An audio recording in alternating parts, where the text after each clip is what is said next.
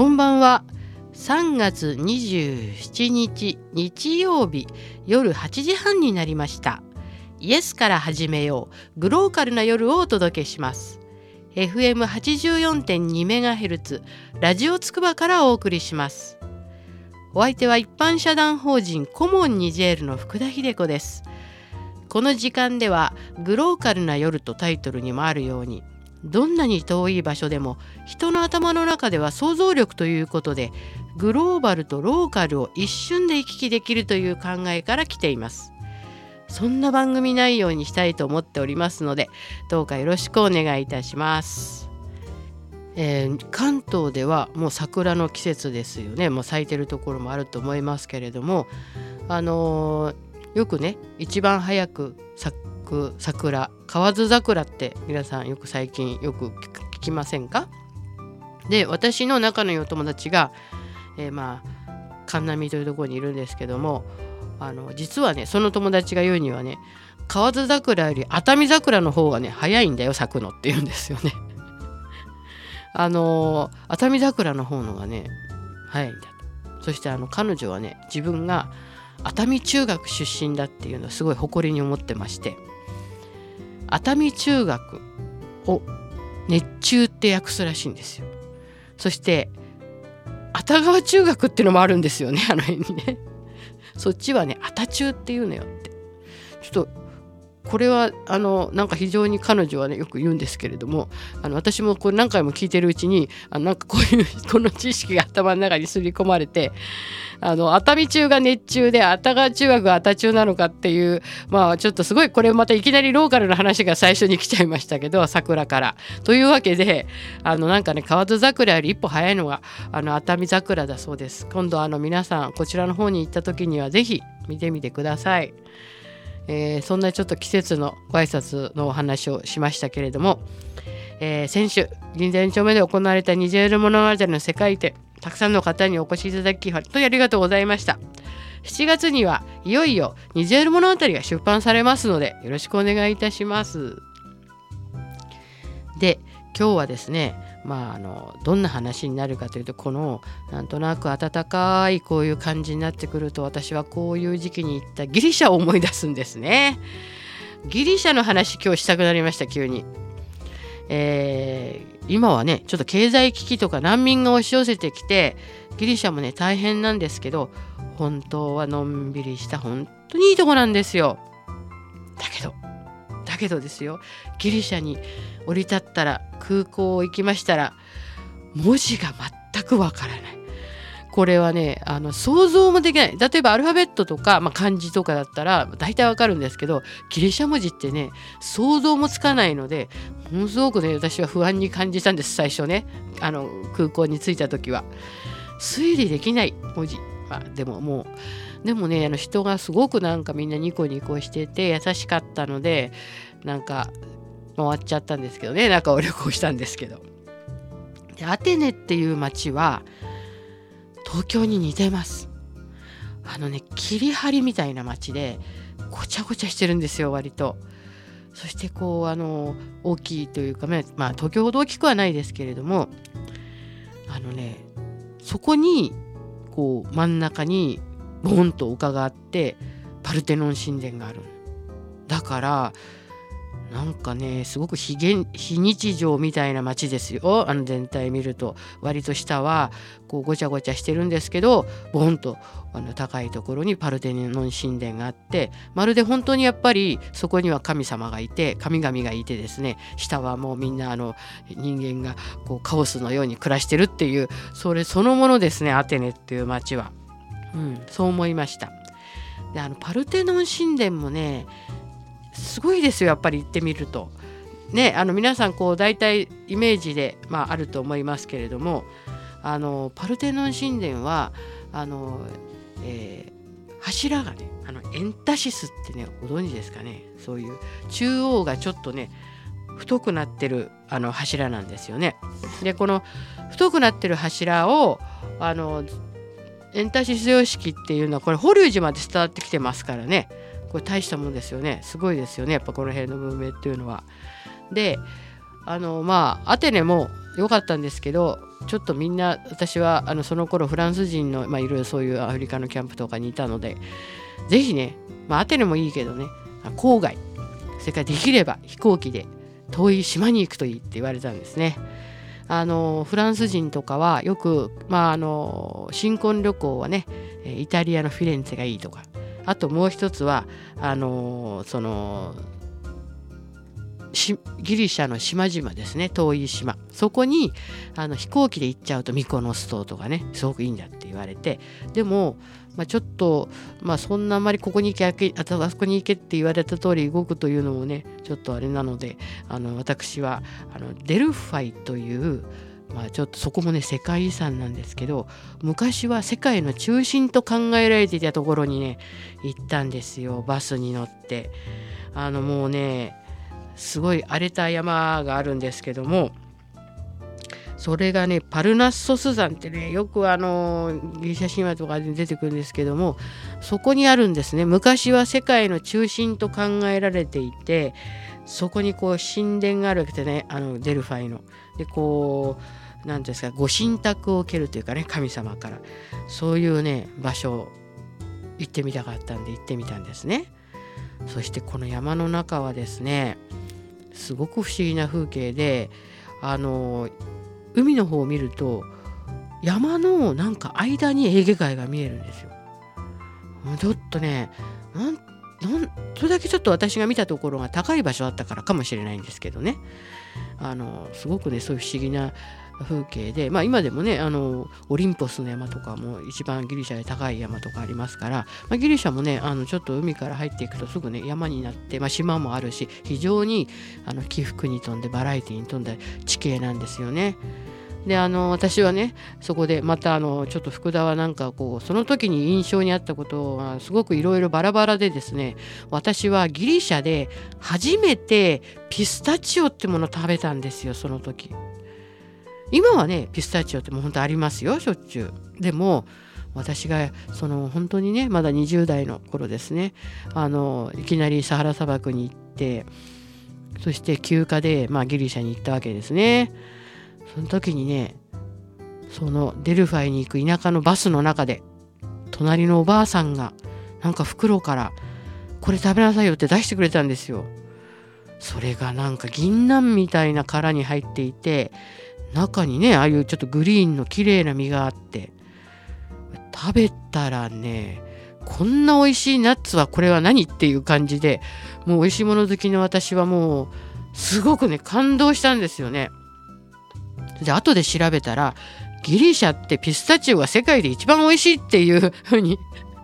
乗ってたんですね。でいきなりだから一番美味しいピスタチオ食べたことないピスタチオを私はギリシャのそのバスの中のおばあさんからもらったんですよ。ギリシャ語わからないから最後まで名前もわからないしあので後であのニジェールのキャンプに戻った時にフランス人にこういうの食べたんだけどこれ名前知らないって聞いたらすごいみんなにバカにされてなんかあの秀子があのギリシャのバスの中で田舎でおばあさんにもらったナッツの名前みんな知らないとか言ってなんかそうやってやって笑いのネタにされて非常に悔しかったのを覚えてるんですけどピスタチオっていうのはナッツの女王って呼ばれてるらしいんですよね。でこれウルシカなんですよ。ね知らなかったでしょ。ウルシカですよピスタチオ。でも今言いましたけどナッツの女王と呼ばれてる。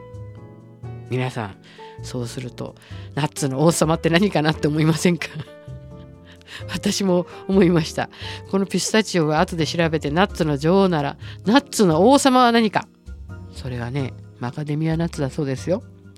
マカデミアがナッツの王様でピスタチオがナッツの女王様だそうです。誰が王様で誰が女王様かまさか、まあ、決めたかよく分かりませんけれどもとにかくこれ調べると間違いなくこういうふうに書いてあります。この2つがね。ということはやっぱり誰かが言ったのはまあその通りだっていう人は多分多いんだと思うんですよ。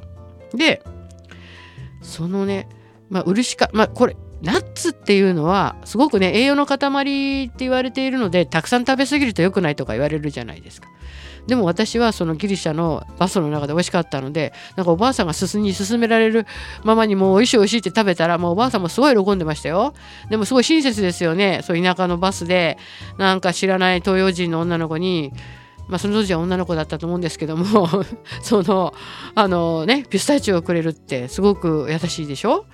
そしてたくさん食べたんですけれどもで実はね皆さんカシューナッツっていうの知ってますよね？ナッツ。あのねまあちょっとギリシャっていうのはギリシャっていうのは全ていろんなナッツ美味しいんですけれどもある時あのニジェールのニアメっていう人に住んでいた時にある人がこれねカシューナッツの実だよって持ってきてくれたことあったんですね。それがねもう見た目ね全然ねちょっとすごく大きなおたふく豆みたいな形していて抹茶色なんですよ。でこの中にまあえーと、種じゃなくてジンっていうんですけどねその中のジンがこのカシューナッツだからこれ開けて食べようってところがこの殻が硬そうで開かないのでそしたら一人ねその時あのお友達の H さんっていう女性がいたんですけどもあ私歯が丈夫だからこれをねあの割ってあげるって言ってでカリッて割ってくれたんですよでその中にあのね真っ白なあのカシューナッツの実が出てきてやっぱり、ね、すごく美味しかったですよ。そしてその H さんはね実はねあの非常にアレルギー体質の人で漆かぶれのあるけれどもマンゴーって皆さんご存知でしょ？マンゴーもね漆科なんですよマンゴーフルーツの。であのニジェールはねマンゴーがとっても美味しくてあのみんなよく食べてたんですね。ところがその H さんは漆かぶれだからマンゴーは食べられないんだけれども本当はまたこのね、アレルギーの不思議なところでマンゴーの果汁ってていうかエキスがこの表皮外の皮膚の外にくっついてしまうと要するに漆かぶれの反応を起こすわけですよ。全身が赤くなっちゃって。だから H さんはマンゴーが好きで食べたいからこううまく切ったら全部口に入るように小さく切ってその唇より中の方にいきなりマンゴーを放り込んで食べるという決死の技を食べてたわけですよ。ミキサーさんすごい笑ってますけれども。そうすると漆かぶれの人でもマンゴーは食べられると。この表皮に汁がつくとダメなんだって言うんでいつもねなんかマンゴーの決死決死食べとか言ってなんかわかんないわけわかんないみたいに食べてましたそれだけねまあ美味しかったんですけどそしてまたちょっと話が戻りますけどこの歌集をねみんなでちょっと中下って食べた時にじゃこの果汁っていうのは一体何なんだとこの実は。この外側が大きめのこのおたふく豆みたいな抹茶色で硬いと。ね。これは何の仲間なんだか調べようってそして私は調べたんですね。え？果汁塗料ってあるじゃない。果汁塗料の元になるんだってさこれがあって。この外側の硬いとこが。でじゃあ何かっていうとあやっぱりこれも漆かだなんて言って。え？漆か？さっき私歯が丈夫ってカリッと噛んだ H さんがもうなんとすでにおばきゅうのように唇が腫れてたんですよその時後ろを見たら。もうすでに反応を起こしちゃったんです起こしちゃっていたんですね。もうね調べればよかった彼が彼女が噛む前に歯が丈夫なのよってその殻を噛む前に調べてあげるべきでしたよ。そして彼女は私も家に帰ります。ちょっともう始まりました。と言ってあのもう翌日ね全身もう漆に反応してしまう。せっかくいつもマンゴーを気をつけて食べていたのに果汁のその殻をカリッと噛んでくれたがために反応を起こしちゃって本当にね怖いですよナッツ類は。という話なんですけども。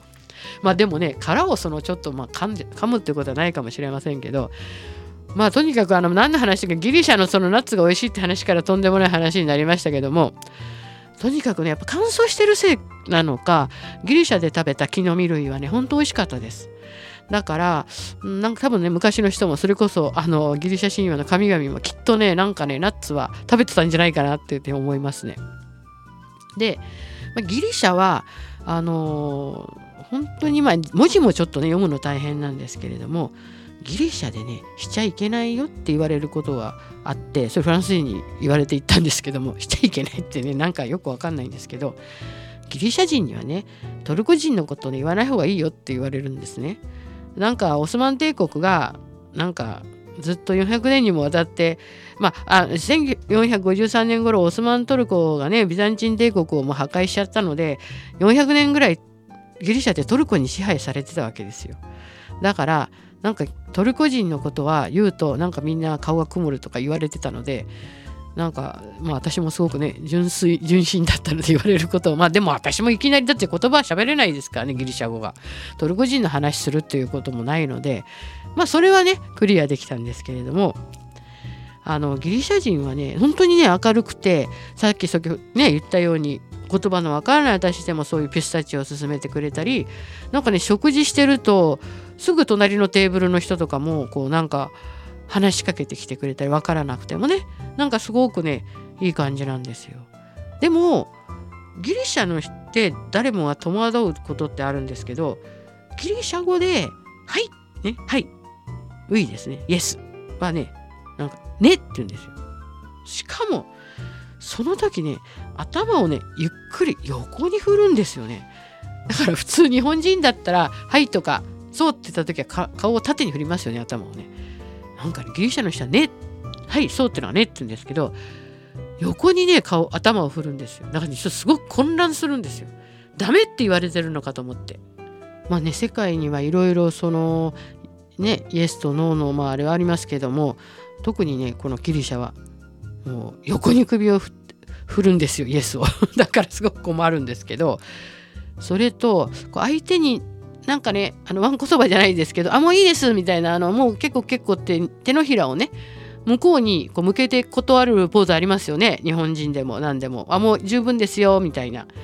ところがこのストップとかね十分とか相手に手のひらを向けるっていうことがギリシャではなんか呪い呪いにかけるっていうことらしいんですよアクションが。だからギリシャ人はこの私たちが別に全然悪い気はなくてもあの例えばコーヒーとかね継がれて「あいいよいいよ」ってこう「いいですいいですもう」ってその手のひらを向こうに向けるとねなんか呪いをかけられたって思うらしいから気をつけろってフランス人に言われたのでなんかもうそれだけはなんか逆に縛りがあってなんかこうそれをもしうっかりやっちゃったらどうしようみたいなふうに思ったんですけども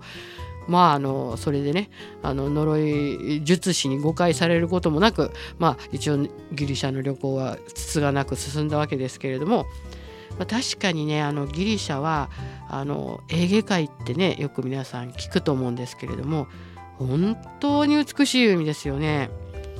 であのエーゲってもともと名前が多島海っていうかこうたくさん島があるっていう意味らしいんですけどもギリシャにはねだいたいね2500ぐらい島があるんですよ。すごいでしょ？であのこれがねだからあのほら経済危機の時にドイツのドイツが島を売れって言ってねギリシャの人すごい怒ったじゃないですか。お金返すあれだったら無理だったら島売れとか言ってもうねあのー、本当にねいろんな島にいろんな人たちがもちろんいるんですけどもなんかねこれを全部、まあ、できればですね船でねプライベートな船があれば回りたいなと思いましたね。お料理もね本当にあのそれぞれ美味しかったですしあのギリシャはねあの今でもまた行ってみたいなって思います。ただね本当に最近ギリシャ行った人の話だとでも福田さんが言ってた頃よりだいぶギスギスしちゃってて今はあののんびりした感じちょっとね昔とは違うかもしれないよって。でもまあ話してみるとみんなあのまあなんとかなるさみたいな感じであのお茶飲んでねあのみんなで話してるから、まあ、本質は変わってないけれどもあのやっぱり確かにギリシャはいいよねなんて言ってる人いますね。私は今度ねあの時間がたくさんあってお金もあったら島々を巡ってみたいななんてあの思っています。今日はちょっとあのねいろいろまたまたあの話が脱線しましたけれどもギリシャの話をさせていただきました。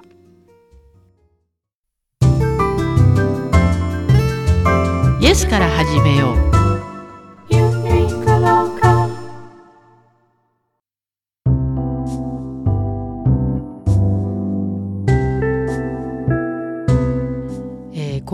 はですねたびたび出てくるんですけど今日だけでなく前いつかも言ったんですけど私は東京の下町向島の出身なんですね。そしてあの今日さっきはねあのエーゲ海の島の話しましたけれども向島もねあの本当は昔はね島だったんですよ今はあのこう陸地というか住みたくなってますけれども江戸時代は島だったらしいんですね。であの要するに、まあ、江戸の方から見る江戸というか、まあ、本郷とかね江戸の方向から見ると川の向こう隅田川の向こうである島だから向島って言ったらしいんですけれども私はそこでまあ何代目かなんですけど生まれ育ったんですね。ですからなんかね向島の今のスカイツリーが立ってるところでねあの立つ前あの辺で遊んでたんですよ今でも同窓会とか同級会とかはねあの辺の近くのお店でやりますけれどもなんか向島っていうとねもうほんとその言葉を発しただけで私にはもうねなんかいつでも帰れるところみたいな感じがしてあの小さい頃のこととかもね思い出すんですね。あのーその向島にはねいろいろ家業を、まあ、継いでいる今同級生とかも多くて、まあ、酒屋さんを継いでるとかいろいろ刃物屋さん刃物研ぎをね継いでる人とかいろいろいるんですけれども今でもね覚えてるんですよ T 君って言うんですけどね。T 君のお父さんはね背広を作る職人の人だったんですよ。である時クイズタイムショックに出たんですよね。クイズタイムショックって。昔のクイズタイムショックですよ。それでそこに出た時にみんなで T 君のお父さんが出るぞって言って見てたんですけどその中のクイズに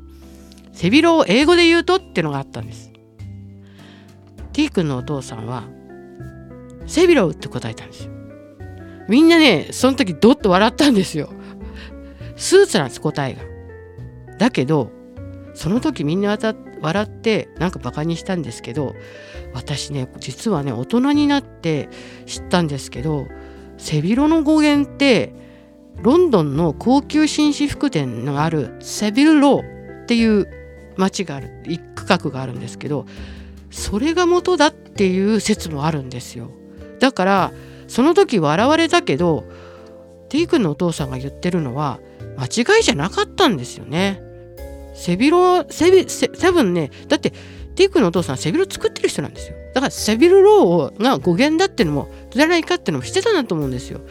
でもそれはテレビ局の人が多分分かんないんですけどスーツっていう答えを取ってまあその不正解になったんですけどまあ、昔のことですからねウィキペディアもありませんから テレビ局の人も大変だったかもしれないんですけど私いまだにちょっとねなんか向島のことを思い出す時にそのね T 君のお父さんのことね思い出すんですよ。あれ間違いじゃなかったんですじゃなかったかなって思うんですね。だからなんかねあのすごく下町のその自分が出身のところをねあの思い出すといろんなことが思い出されてきてなんかあの懐かしいものとか、まあ、ちょっとほろ苦い思い出とかいろいろあるんですけどやっぱり自分の生まれたとこというか帰るとこが向島だなっていうあの感じがするんですね。あのちょっと話変わりますけどあの白川静香さんっていう漢字学の先生で私大変尊敬しても亡くなられましたけどもあの京都のね立命館の学長もされた方ですけど白川漢字学という独特の漢字の解釈をされた方です。漢字っていうのは今から4,000年前に中国であの生まれましたよね。で今の漢字の解釈っていうのはだいたい2,000年ぐらい前からその、えーと、中国の学者とかしてるんですけど白川先生はその同じね人間が作った漢字ですからそのさらにだから4,000年前生まれた時はどういうしてこの、まあ、亀甲文字とかありますよね。この字がなったかっていう解釈をしてる。つまり2,000年前の漢字の学者にもう何て言うかなこれ挑んでるわけですね漢字の解釈を。だから私はこれねまあいろいろやっぱり諸説あると思いますけど私はこの白川静香さんの漢字の解釈がすごく好きで白川さんがね言うのには「愛」という字ありますね「愛」愛するとか「愛」という文字のもともとは心をとらわれて人間が後ろに振り向く形から来てるっていう解釈なんですね。真ん中に心ありますね。そこの周りにこういうあの受けというかこう囲いがありますね。かぶせるように。あれがもともとは手であってつまり人間が胸を抱きしめるみたいな。心を抱きしめるような形で振り返って足が要するに愛の下のところは交差した足だっていうんですね。だから私はこの漢字の解釈にすごくもうもうショックを受けたというかもういい意味で打ちのめされまして愛っていうのはねそういうことから来てるっていうとやっぱ振り返って心を抱きしめるっていうといつも私はこのねやっぱ向島愛かなと思うんですよね もうあの自分の生まれ育ったところのことをね考えたり振り返ったりするともう愛おしい、ま、つまり愛という字ですね愛おしくてたまらないっていう感じになるんですよね。だから本当にあの私にとってはこの向島っていうのはねあの帰るというか自分がをいつまでも、まあ、受け入れてくれるところとしてまたね同級生もねいっぱい残ってますしもういつか帰ってこいっていうようなこと言われますけれども なかなか東京は地価が高いので、ね、帰れないんですけども。あのまあその東京の向島っていうところの話はねこれからもたびたび番組でもしていきたいと思うんですね。実は本当にね私のライフワークともすべきものをあのまあニジェールのこともそうですけどももう一つのこともこの実は向島のことに端を発している話とかもねあるんですね。あのそういうこともねおいおいお話ししていきたいと思いますけれども、えー、今月ね最初3月の6日にあの筑波インフォサイエンスインフォメーションセンターでした。あの、えー、国際交流協会さん筑波のですね。その主催の、えー、交流会であの私は講演を基調講演をさせていただいたんですけど実はその時もある、言葉を私はあのスライドで皆さんに言って高校生の方が一人すごく感動しましたって言ってくださったんですけども折を見て私も自分のブログに上げたりする。ゲシュタルトの祈りっていう言葉があるんですね。それはあのフレデリック・パールズという人があの言った言葉なんですけれどもちょっとね昔の言葉に訳した方が私は好きなのでそのことをねちょっとこれから読みたいと思います。短い言葉ですので。ゲシュタルトの祈り。我は我がことをなさん。汝は汝のことをなせ。我が生るは汝の期待に沿わんがためにあらず。汝もまた我の期待に沿わんとて来るにあらず。汝は汝我は我なり。されど我らの心たまたま触れ合うことあらばそれに越したことなし。もし心通わざればそれもせんかたなし。これはねあのまあ、えー、と今聞いていらっしゃる若い方とかはあのちょっとや説明しますと要するに自分が生きてるのは、まあ、あなたの期待に沿うためでもなくあなたも私の期待に沿うために生きてるんではないと。だからたまたま一緒に何か感じることというかこう心が触れ合えばそれは非常に幸運なことであって、まあ、そうじゃなければ、まあ、それも仕方ないねっていう内容なんですね。私この言葉すごく好きでニジェールの支援してる時もねいつも頭の隅にあるんですよ。別にみんなそれぞれのなんか期待に沿うために生きてるわけじゃなくてそうじゃなくてみんな自分は自分のことをやるために生きてるんであって何時も、ね、何時のことはあの何時何て言うんですかね期待に沿わがためにあらずなんだからそのためにそれそのようにしろということなんですね。ですからすごく,、ね、この言葉を聞くと気が楽になるんです。今日はねちょっと最後にこれゲシュタルトの祈りをあの朗読しましたけれどもこれは私のつまりまた湯の目というか心の糧になっている心の中心にある言葉なのでこれ全く何の宗教も関係ないですよ。フデリック・パールスというあの心理学者心理学者が言った言葉ですからねドイツの折に見て触れていきたいと思いますでは今週はこれで終わりにしたいと思います。また来週お耳にかかりましょう。さようなら。